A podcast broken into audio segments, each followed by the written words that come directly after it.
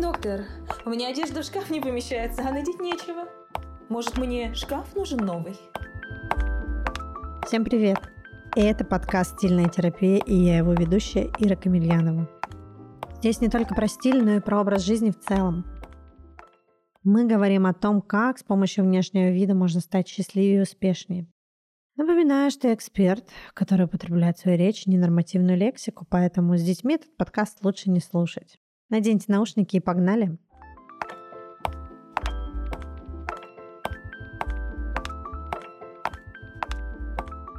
Зачем стилисту супервизор? Вообще я считаю, что супервизия важна в любой творческой профессии. Нам кажется, что супервизия нужна только психологу, но давайте почитаем определение этого термина на Википедии. Супервизия от латинского «обозревать сверху» один из методов теоретического и практического повышения квалификации специалистов в области психологического консультирования в форме их профессионального консультирования и анализа целесообразности, качества используемых практических подходов и методов консультирования. Все это точно так же применимо для профессии стилиста. Почему? У стилистов элементарно замыливается глаз. У стилистов точно так же есть четыре вот этих типажа эмоционального восприятия, как и у клиентов.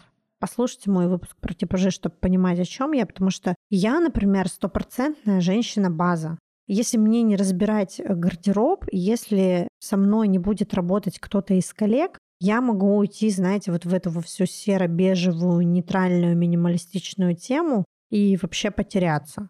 Благодаря тому, что со мной работают коллеги других типажей, помогают мне разбирать гардероб и иногда говорят, что классно мне подходит и почему бы тебе не попробовать вот это, то у меня получается такой микс базы и секси. Например, молодые стилисты тренд, стилисты, которые делают э, фотосессии, какие-то подобные проекты, в основном эпатаж. И стилистам тоже нужно разбирать гардероб. И самому себе разбирать гардероб крайне сложно, Потому что ты можешь не понять, что у тебя там несколько одинаковых белых пиджаков, как у меня, например. Я это поняла, когда мне в химчистке сказали, о, у вас третий белый пиджак. Ну, у меня реально там уже лежит три белых пиджака. Стилисты тоже могут выгореть в профессии.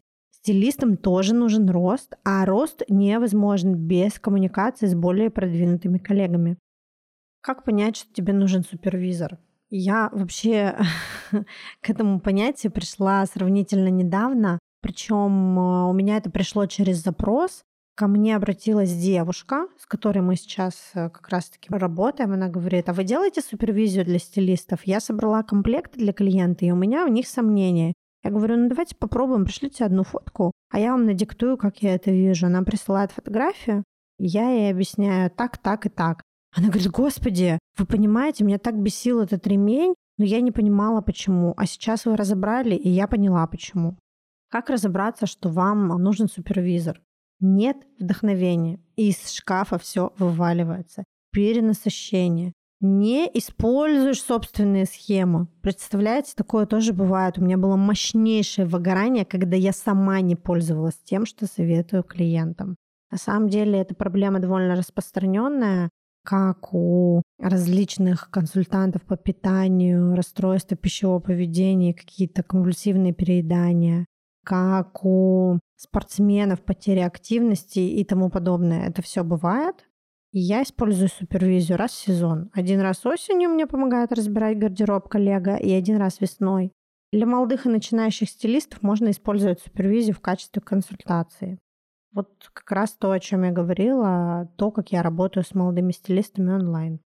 В любой профессии нужен взгляд сверху или взгляд со стороны. Это абсолютно нормально. Это не говорит о вашем непрофессионализме, это говорит наоборот о вашем профессионализме и росте, а не о том, что вы чего-то не знаете и без помощи извне ни на что не способны. Развивайтесь в профессии, прокачивайте свои навыки, становитесь лучше, профессиональнее, чтобы предоставлять качественные услуги и повышать свой чек. Если вы хотите поработать лично со мной, то сейчас у вас есть такая возможность. Я возьму несколько чек на супервизию на следующих условиях. Э, мы с вами договариваемся. Час моей работы стоит 10 тысяч рублей. Вы отправляете мне комплекты одежды для клиента на человеке, либо на самом клиенте, либо на себе. И я вам отправляю разбор при помощи аудиосообщений в Телеграме Точно так же вы сможете задать все интересующие вас вопросы.